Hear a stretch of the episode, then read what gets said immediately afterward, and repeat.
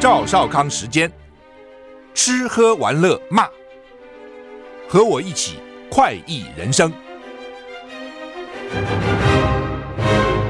我是赵少康，欢迎来到赵少康时间的现场。台北股市现在涨十二点哈，台股昨天大涨了一百三十九点，涨了零点八五个百分点。昨天指数到一六五七二，那么现在又涨了二十五点哈，一六五九七。美国股市昨天其实并不好了啊，道琼小跌十七点，S M P 五百中间有涨啊，我这个十一二点看了中间有涨一点，不过早上起来看是跌的，跌十七点，小跌零点零五个百分点，S M P 五百跌零点五七个百分点，纳斯达克则跌比较重，跌一百四十四点，跌了一点零四个百分点，费城半导体跌零点七九个百分点啊，欧洲三大股市，英国、法国、德国，英国中涨，法国、德国中跌，台股涨二十二点，天气晴到多云啊。气象局说，今天是九月十三号，各地水汽比较少，晴到多云的天气。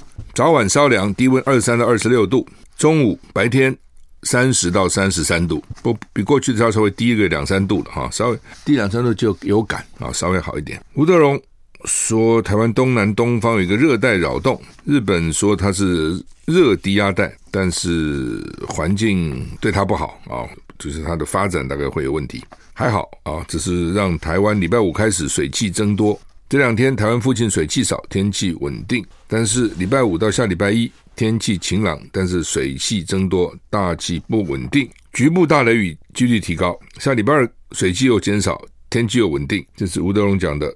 彭启明也说哦，说下礼拜一或礼拜二风向偏东，午后雷雨减少。礼拜三。微弱风面掠过，日入秋的第一波东北季风可能会登场，慢慢转凉了啊！实际上现在也是，你看那个天黑的就比较早了哦。以前到了六七点天还是亮亮的啊，现在到了六七点天已经慢慢慢慢有点黑了哈。台股涨二十七点啊，下午四点钟，如果你的手手机警报响起，不要紧张，因为呢这是灾防讯息的测试。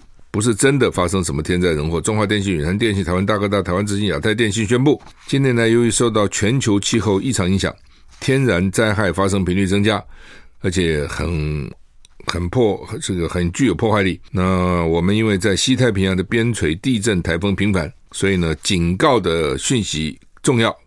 所以今天下午四点会在全台各县市进行灾防通报中英文讯息测试，确保灾防系统通知的健全，如果民众接到灾防通报警示的讯息，不要紧张，不要惊慌，没代志，没事情，那是演习，不是真的啊。好，苹果秋季发表会，iPhone 十五系列亮相，九月十五号晚上八点开放预购，现在不行哈，苹果。今天凌晨举办秋季发表会，推出四款新一代智慧型手机，还是跟以前一样的啊，这是叫 iPhone 十五 Pro Max、iPhone 十五 Pro、iPhone 十五 Plus 及 iPhone 十五。另外的新款智慧手表 Series 9 Watch 跟 Apple Watch Ultra Two 啊 Ultra Two。iPhone 十五跟进阶版的 iPhone 十五 Plus 大小六点一寸跟六点七英寸，镜头像素四千八百万，这像素都很高了哈。我记得那时候数位。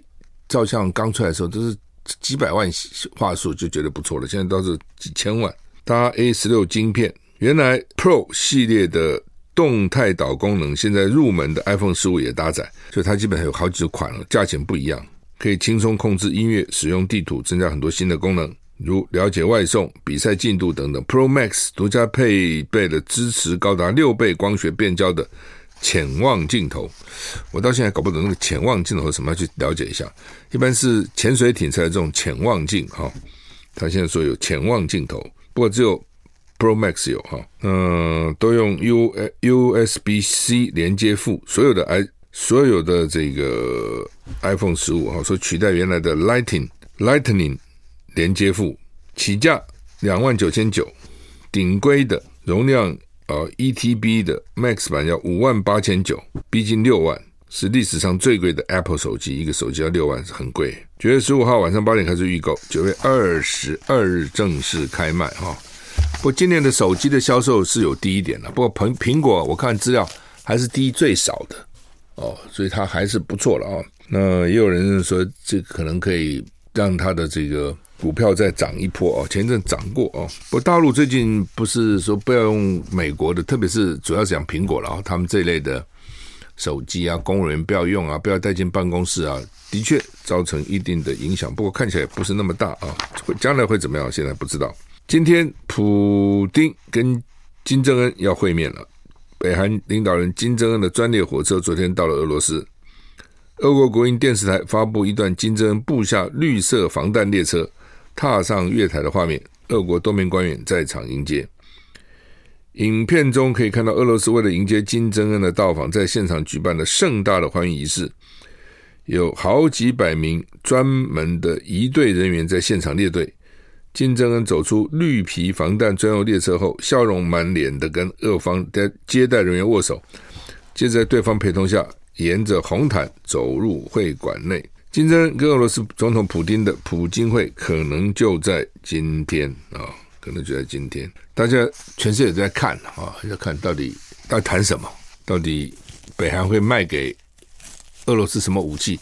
这个世界是在倒过来，你很难想象是北韩卖武器给俄罗斯，对不对？就像你说有一天说台湾要卖武器给美国，你觉得说啊，不是都美国卖武器给台湾吗？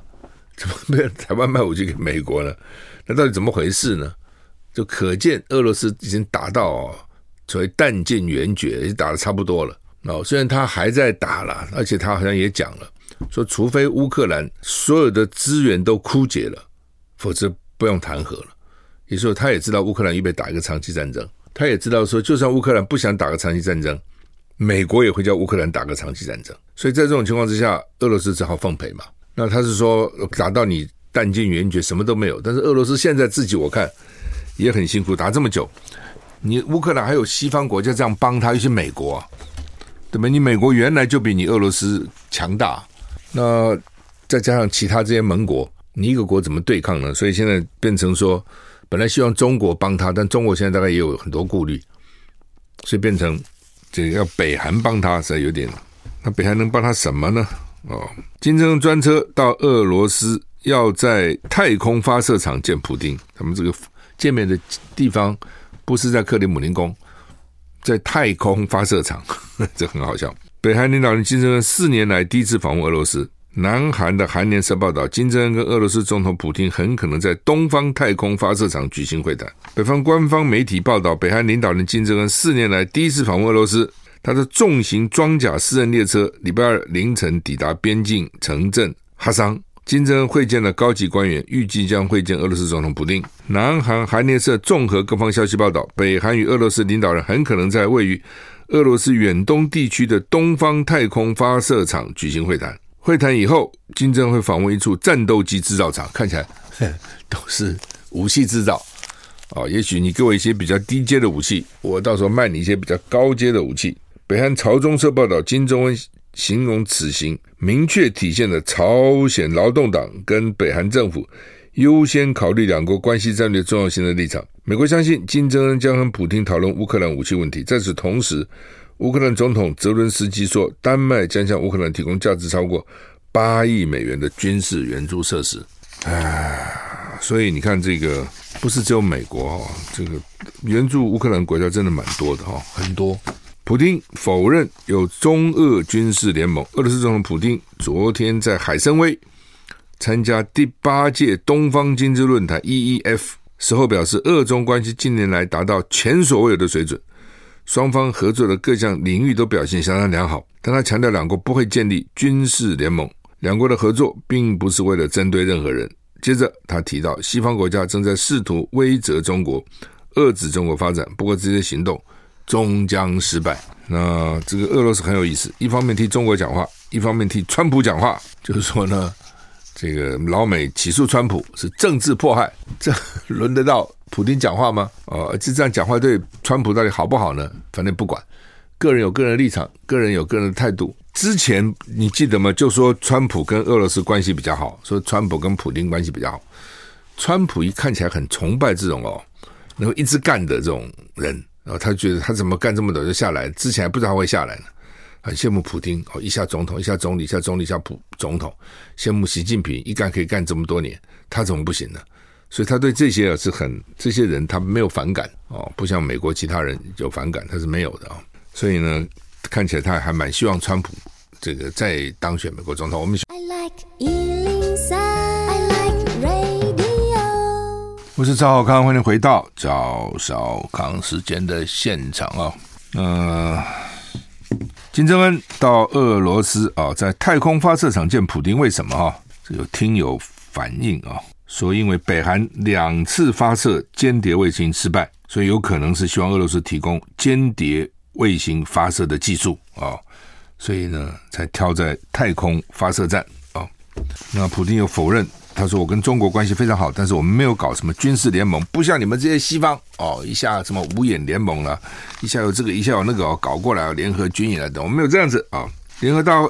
联合国大会开议啊，这是王毅没去引起大家瞩目啊。美国议员重申二七五号决议不设台湾代表权。第七十八届联合国大会五号在纽约开议，因为联合联合国总部在纽约哈。美国众议院台湾连线主席今天发布联合声明，强调联大第二七五八号决议不涉及台湾代表权，不应该禁止台湾有意义参与国际活动。北京常年把联大二七五八号决议与一中原则挂钩，阻挡台湾参与联合国的活动。对此呢，声明坚决驳斥联合国过去的行动，尤其是二七五八号决议的通过，让台湾无法在国际舞台上有意义的参加。今年七月，众议院已经通过《台湾国际团结法案》，明确指出二七五八号决议并没有处理台湾或他的人民在联合国和其他机有关机关内的代表权问题。白宫今天宣布，拜登十九号将在联合国大会发表演说。美国众议院台湾连线的联合声明呼吁拜登政府持续对台湾。强健支持，并利用所有外交跟外交跟其他适当的方式，鼓励更多国家加入声援台湾的行列啊！就是美国议会对台湾是不错的，国会了啊，他们都还不错的啊，想尽办法，希望台湾能够参与国际的活动，但是唉，就很难了啊！就是你台湾，其实你各种条件都不错的，我们在全世界比起来是前几名的。不会太差吧？前三十名左右吧。全世界一百多个国家，不管你的人口啦，不管你的经济实力啦，你的军事力量等等。那问题是你碰到一个对手很强大，这就是相对的了，这不是绝对，是相对的。那之前老美当然就想拉老共嘛，去制衡苏联。那现在呢，看起来是用台湾去拉去制衡老共。所以在这种情况，尤其美国现在反中气氛那么强烈啊，国会那么支持台湾，然后他们就觉得说。都是联合国二七五八号决议害了，其实不是啦，哦，其实是美国了啊。那你就叫去美国啊，美国恢复跟台湾的邦交就好了，他又不愿意，他去骂联合国。那你是美国先跟台湾断交的哦？你当时基辛格安排尼克森访问大陆一去，日本就先跟我们断交了，然后联合国又失利了啊，都基本上都是以美国马首是瞻嘛。所以你美国如果真的觉得对不对？台湾那么好。你这么对不起台湾，你就跟台湾复交就好了。那你又不肯，又不敢，怕得罪老公，那表示你还是在乎他嘛？你并没有那么真的对台湾好嘛？麦卡锡只是对拜登展开弹劾调查，白宫很生气。美国联邦众议院议长麦卡锡表示，他将指示众议院一个委员会，就美国总统拜登家族的商业交易，对拜登展开正式弹劾调查。对此，白宫发言人谴责是。极端的政治手段当然是极端的，当然是政治手段。你们那边就起诉川川普，我这边不能够去弹劾拜登吗？美国联邦众议院议长麦卡锡表示，众议院将对总统拜登展开正式弹劾调查，调查重点关注拜登滥用权力、妨碍司法跟腐败的指控。哦，他们好像起诉川普也有一个妨碍司法，就是反正你搞我，搞你了。哦，因为现在反正众议院。抓在这个民主党手里面，没有多数嘛。CNN 报道，麦卡锡面临共和党与日俱增的压力，右翼要求推进调查的压力越来越大。极右翼人士威胁，如果麦卡锡在这类调查上行动不够迅速，将罢免麦卡锡的议长职位。搞半天，他也是被迫的哦，因为 共和党里面的右翼更凶哦。那你搞了半天，你当了议长这个位置，你还不行动哦？人家一直搞我们川普了。你不搞搞拜登啊？至少搞个这个半斤八两啊！报道指出，共和党的调查还没有提供任何直接证据，表明总统拜登从儿子韩特·拜登的海外交易商议、商业交易呢获得经济利益。韩特·拜登目前因为可能与外国商业利益相关的税务犯罪，正在接受联邦调查。白宫发言人山姆斯表示，麦卡锡的决定是最糟糕的极端政治手段。他说，共和党的众议院共和党人已经对总统进行了九个月的调查，没有发现任何不当的行为。那你们还要要去弹劾他？弹劾什么呢？哦，就是说，拜登的儿子可能有，但是拜登到底有没有？我们休息下再回来。我是赵康，欢迎回到赵少康时间的现场。台北股市，哇，涨起来了，涨了七十四点哈，昨天就涨不错哈，看起来今天昨天涨一百三十九点了，我现在稍微回一点，现在涨六十五点。大洪水重创利比亚，两座水坝崩塌，超过五千人丧生，一万人失踪哦。水坝崩塌很要命哈。当年要不要盖翡翠水库的时候，就有不同的意见哈，就有人反对哦，说这个翡翠水库怎么能盖？到时候老共来把你翡翠水库给你炸了，那这一炸，台北市惨了。下面呢，这一定是水淹台北市、哦，造成这个流离失所，很多人无家可归，所以当时就有人反对这个水坝啊、水坝的安全是非常重要的哈。北非利比亚，你看那边北非啊、摩摩洛哥地震，这边北非利比亚。利比亚灾难性洪水冲垮水坝跟房屋，估计已经超过五千人死亡。C N 报道，利比亚东北部的大雨导致两座水库崩塌，这到底怎么回事？水库会崩塌？这你的水多就应该排洪啊！哦，这没排吗？更多水涌入已经被淹没的地区，估计已经超过五千人死亡，一万人失踪。这一万人不妙哈。这惨了，这比那个地震好像还惨。BBC 报道，救援队正努力打捞被洪水冲进大海的遇难者的遗体。官方媒体说，利比亚东部政府内政部表示，东部政府内政部，它现在有两个政府，这什么国？格达费当时被美国干掉，美国经常干这个事情，讨厌你，你不听我话，把你干掉。干掉以后呢，新的独裁者跑出来，比原来的还糟。那你说是不是？因此就不应该干掉独裁者？好像也不能这样讲，就两难就在这个地方。格达菲就有很明显例子嘛，格达菲干掉后，他现在国家变成两个政府，你自己想想看，两个政府会搞成什么样的结果？哦，所以各种设施什么就不用讲的了，哦，这救难啊，各种都都都有问题吧？呃，东部政府的内政部说，至少有五千三百人被认为是死亡的，中中间有一百四十五个人是埃及人，哦，不是利比亚，是埃及人。卫生部长指出，受灾最严重的东部城市德尔纳。还有六千多人失踪。当局说，德尔纳整个街区都被冲毁，说医院已经没有办法运作，太平间已经满，遗体被留在太平间外面的人行道上。由于强大的低压系统造成降雨，席卷利比亚东北部几个城市。利比亚两个敌对政府之间有长达十年的权力斗争，长期的政治冲突导致利比亚对应极端气候的脆弱性更为明显。就是格达费时间很快，已经十年了哈，这十年，利比亚你看啊，两个政府里面一定是内战不断了啊，一定是一定是搞得民不聊生了，唉，真倒霉啊，这些人。好，那台股现在上涨七十点哈，联合报啊讲这个台农巴西蛋下架了啊，因为他说误标效期，什么误标效期？哦，现在说他错标，怎么错标？你当时不清楚。当时搞不清楚，因为他标到十月四号，呃，标到十月五号，但是说实际上呢，只能到九月二十四号啊，也就是告诉你说，你现在还没问题，因为现在还九月十三号的呢。我觉得问题大了哈，因为最近听说不少人吃到那个臭蛋、坏蛋。我告诉你，如果吃到那个臭蛋，是恶心死了啊！那就是那不是说你给我换个蛋，你自己想看，如果今天我们到餐厅吃，好，或者我们自己买，不管了，怎么弄了个蛋，兴致勃勃，对不对？吃饭。哦，到吃饭的时候总是很高兴嘛，啊，有饭吃了，啊，这个臭蛋，一个臭蛋就可能毁了整桌的这个菜，至少呢，你那个菜就毁了。假如你做个蛋花汤，那个汤也别喝了，哦，做个火锅，打在火锅里面，火锅也别吃了，恶心死了。他们呢，我我一直不解这个道理哈，就是说台湾的蛋，水洗那天就是它的制造日，本来这就不通了，对不对？应该是生蛋那天是制造日嘛，小孩子生日。不是出生那天是生日吗？有说是出生以后等到洗澡才叫生日吗？你看哪个小孩是洗澡才叫生日？当然是出生叫生日嘛。蛋为什么洗的那天叫做制造日呢？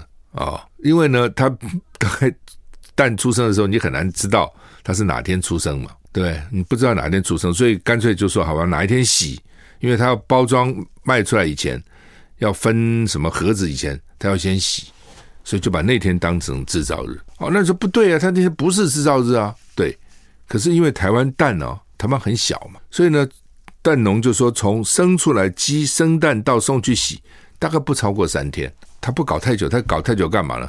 蛋生下来我聚集的，每天鸡都生蛋呢、啊，我就送去蛋送到那个洗洗的地方，或者交给大盘嘛，这合理啦。哦，就就就差个三天，没什么了不起。但是你巴西从那么遥远的地方漂洋过海到了台湾哦，然后五月到了台湾，不是五月就装船，五月他说五月五五月装装船，五月出来，到了那个九九月到八月到。七月到，不管哪一月到了，反正那个船走很久嘛。然后到了以后呢，他可能还不洗，你知道这意思吗？就是说我当我卖不掉，我就不洗它嘛。因为洗，凡是洗那天才叫做制造日嘛。制造日以后标示一个月，制造日以后可以有一个月。就台湾的蛋也是，它标标了制造以后效期是一个月。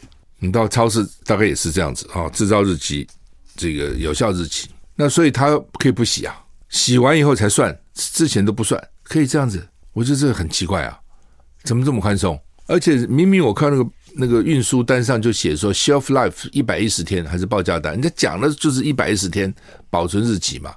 shelf 是那个架子了，一般就你放在架子上可以放多久？一百一十天，一般都这样讲的。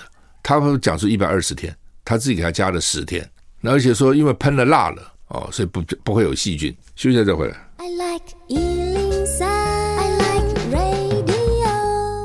我是赵少康，欢迎回回到赵少康时间的现场。台北股市现在涨四十六点哈，呃，这个蛋明明人家写一百一十天，他给它改成一百二十天啊，然后呢又说喷了蜡啊，喷了蜡呢就可以延长保存期限啊，等等等等了哈，就说唉，奇怪了啊，这个食品安全这么重要啊，那他们居然能够这样的轻忽，实在是啊，太不可思议了。那你现在蛋当然了，就是说如果你是 新鲜的蛋啊，如果说不好了吃得出来，它如果加工蛋怎么办？哦，茶叶蛋呐、卤蛋呐、皮蛋呐、咸蛋呐，怎么蛋？因为最近咸蛋黄，最近做月饼啊、蛋黄酥啊，你们都要放咸蛋黄。那你这个咸蛋黄有没有问题？你看不出标志了吗？你完全看不出哪里来的。所以呢，还是要找那个比较信用可靠的店家。哦，或者我们随便乱买哦，我都很担心。不，当最近一件奇怪的事，那个小潘小潘凤凰酥有没有？小潘很有名哦，哦，而且很好吃啊，哦，小潘很好吃哈、那平常都是排队啊什么的呢哈。哦，这板桥在哪里？我有一次还跑到他店里去买，突然昨天宣布停业十七天。诶，为什么停业十七天？哦，所以以前他也到了中秋节，可能停个三四天有，为什么？因为订单接不完，不能再接了，所以他要停业去做。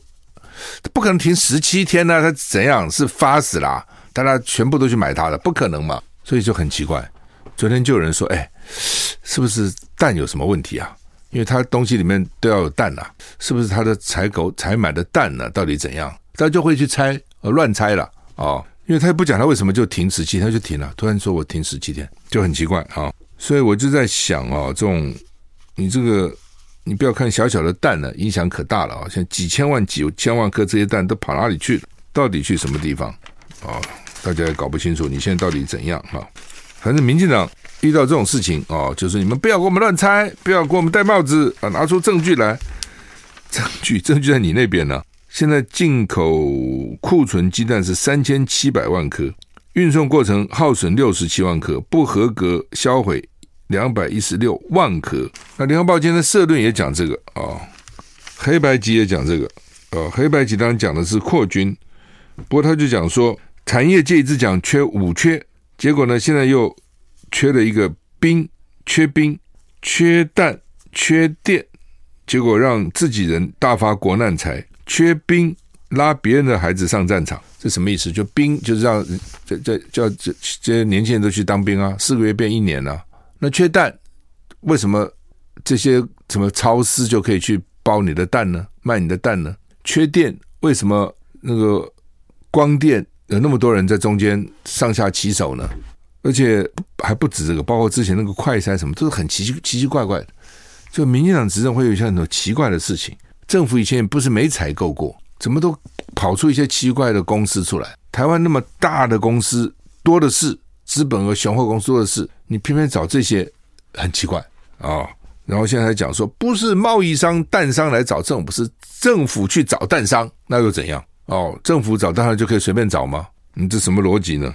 然后昨天又发表了国防报告书哦，看起来呢，这个老美叫我们打不对不对称战争，国防部说说放这这放在他的这个规划里面。什么叫做不对称战争？就是你打不过，这样不？打不过才叫打不对称战争，就是你的船、你的飞机、你的坦克车、你的军力你不如人家，那怎么办呢？我只好打所谓不对称战争。什么叫不对称？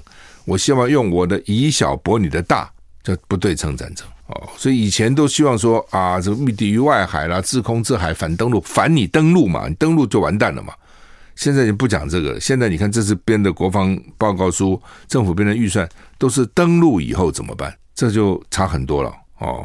登陆以后怎么办？你除了备战，但你不能不备了啊、哦！你除了备战，你要避战呐。你光说我备战就为了避战，哪有这个事？你避战是政治上的。你还是得谈，你还是得沟通啊！你政治上搞得这么坚壁清野，然后你这边呢就去发展什么不对称战争？说实话，那是螳臂挡车了。一个螳螂的背有多大，要去挡一个车，怎么挡呢？哦，那只是给老美看，然后给我们自己心安的。你再发展，你再增加国防预算，跟人家比还是差很远嘛，对不对？除非你把所有的预算将近三兆，通通来发展军事，那个还马马虎虎，其实都不够哦。你什么三千亿、四千亿、五千亿、六千亿？还是杯水车薪呐、是不够的。你打那个不对称战争，打到最后就变成都打巷战嘛。他们现在那个国防报告说都什么城镇乡下，利用它的建筑的特色就跟拼命打仗。那这是打到什么东西呢？那是那这是乌克兰嘛？那你每天跟我们讲我们不是乌克兰，每天跟我们讲说台湾不危险，没有跟我们讲都是都是假的。但你的国防预算、你的国防的征兵制度、你的武器的制度、你的不对称作战。都显示你的确在准备啊！休息一下再回来。我是赵少康，欢迎回到赵少康神的现场。台北股市呃跌幅说呃涨幅缩小，现在涨二十点哈。呃，美国联邦众议院中共竞争特别委员会，就是老美为了抗中特别搞了一个委员会，大家都听过，他们不是搞了一次兵推，还要再搞第二次吗？他的主席叫做盖拉格，非常反共的啊。他昨天说，中共总书记习近平近期屡提韩战，似乎准备打仗。台海处于高度危险时刻，明年一月台湾总统大选，如果民进党胜选，局势将格外凶险。这就是我讲的哈，这个明年的选举就是一个战争与和平了啊。那民进党还不承认，那个赖清德还不承认，什么战争与和平？他说是民主与专制。哈，我说什么不通嘛？这民主专制，谁当选就变成专制了？哦，那就是。战争与和平，他们很担心啊。那老美已经这样讲了，就说如果民进党胜选，局势将格外凶险。所以基本上就是，就他们这种不会，并不是要替中共什么为匪张目啊，像民进党讲的啊，替中共宣传，他不是，他就分析跟你就这么简单嘛。你这根本不需要什么特别的、特别的什么政治立场啊、特别的知识啊去分析，他一定就是这个样子嘛。那只是台湾事情到了台湾来。很正常的一件事情，你用一般的人用一般的头脑就可以分析的事情，这边就变了。真的到台湾什么都变了，哦，他就不就是突然，只要政治一来，每个人就眼睛就戴了一层有色眼镜。那这老美，这他是最反共的老美，就告诉你说，当然他这样讲是说他们要不搞兵推，可能是美国要给台湾比较多的帮助哦，等等等，我们都知道哦。但是呢，他跟你讲说，如果民进党当选。局势会格外凶险，这也是一个常识的判断嘛？这需要多大的学问吗？不需要吧。八四两表说有三大族类可以免评了哈，都会有增加两三万个外籍看护，不是每个人都因为你开放，你你叫我开放可以聘外佣，我就变得挤，或者我就要聘，也不见得嘛哈。他现在开放哪三类呢？使用长照服务六个月以上三十万人，失智的人二十万人。特定身心障碍的十万人，呼吸功能重度障碍的四千五百人，吞咽机能重度障碍的一千两百人，不限病症的罕见疾病七百三十人，这人都出来了，他们统计还蛮细的哈。就这些人都是需要人家照顾了，就这样讲了啊。所以呢，这已经知道需要人照顾，就不要再问他那个八字量表了。哦，就说还是问了搞半天，还跑医医院不止一次啊。所以说这些人的六十万啊，他们说估计啊可以增加，会会聘三万人了啊，这样讲哈。中选会昨天公告啊，这个台选举的日程了哈，明年一月十号投票，选举人数是一千九百五十万人，手头组有一百零二万八千人，那这很关键这个手头组了啊，所以年轻选票都要跑哪里去了？那赖清德昨天就推他的投资投资未来吧，他叫投资哦，什么愿景、国政愿景啊、哦，愿景啊，零到二十二岁投资未来世代的证件，就是对年轻人从小孩到他长大，给他一些补助啦、鼓励啊，等于是投资未来嘛啊，大家也知道啊。那大家比较在乎他的，还要继续推双语教育，哈哈，双双语，哎，到底这英语有多有用哈？我有在想这问题。我我们从小，当然我没有去补习的，我们那时候没这东西啊。大概都到了国中、初中就开始读英文嘛。初中读三年，高中读三年，大学很多原文书，还去留学，然后考各种考试，托福考试、GRE 什么乱七八糟。好，回来了。其实你说现在用用得到英语英语吗？几乎用不到哎，除非我到网络上去查一些资料，几乎用不到。哦，除非你做的工作是跟语文有非常密切关系的。一般来讲，用到的不多。大家常常举例了啊，就啊，印度为什么能接受到那个美国那么多外包，是因为印度英文很好啊的呢？但他接受也不就是一些外包工作，有什么了不起的呢？你觉得外包外外包给你那个服务客服哦，人家在美国打客服打到大百货公司，结果都是印度人接的，你以为那个工作有多了不起吗？我觉得也没什么了不起啊。我不是说英文不重要，英文当然重要，因为很多国外的资讯呢，你要看嘛，哈，特别很多原文书啊等等，必须要看。但是你说要搞到穷一国之力都要推行双语教育，这是很不容易的。你今天去羡慕说英国，呃，说印度哦，人家英英文还不错，新加坡英文还不错，因为人家原来是英国殖民地啊，就跟台湾早先的时候日很多老人会讲日文一样，那是殖民地啊。殖民地政府，他用了多大的功夫来推啊？各种优惠，而且都是不公平的。你现在做不到这一点了，对不对？才才推动有些精英英文讲的不错，也不是每个都讲得好的。你要把一种语言念念好，都很不容易了。孔子讲过“词达也已”嘛，词能够通就好了啦。事实上也就是这样啊。所以你自己的，然后，现在反而很多时候不重视本国语文，有很多考试啊什么的，不要考国文，都不要，不要啊。本国语才是很重要的嘛，你平常沟通什么都是本国语嘛。当然了，如果你真的天纵英明，所以像国外有些瑞士，我认识一个朋友，以前讲六国语言，从小就是那个环境，那环境就自然就会讲了。如果你没有那个环境哦，你要揠苗助长，硬要你会讲哦，那是事倍功半，真的是很不容易。心有余力哦，我来读读其他国的语言，这个没有问题。你说现在哦，搞得为了推双语去。很多大学哦，那个老师教开双语课，我的天呐，他用本国语讲，学生都不见得听得懂。他还用英语去讲，学生怎么还讲什么东西呢？学特别学科技的，学科技的，讲实话了，我们到美国留学了半天以后，那个英文也没进步多少啊。为什么？因为你都是都是数学嘛，都是物理嘛，也不英文也没有增加多少。用英语教课哪那么容易啊？好吧，我们时间到了，谢谢你收听。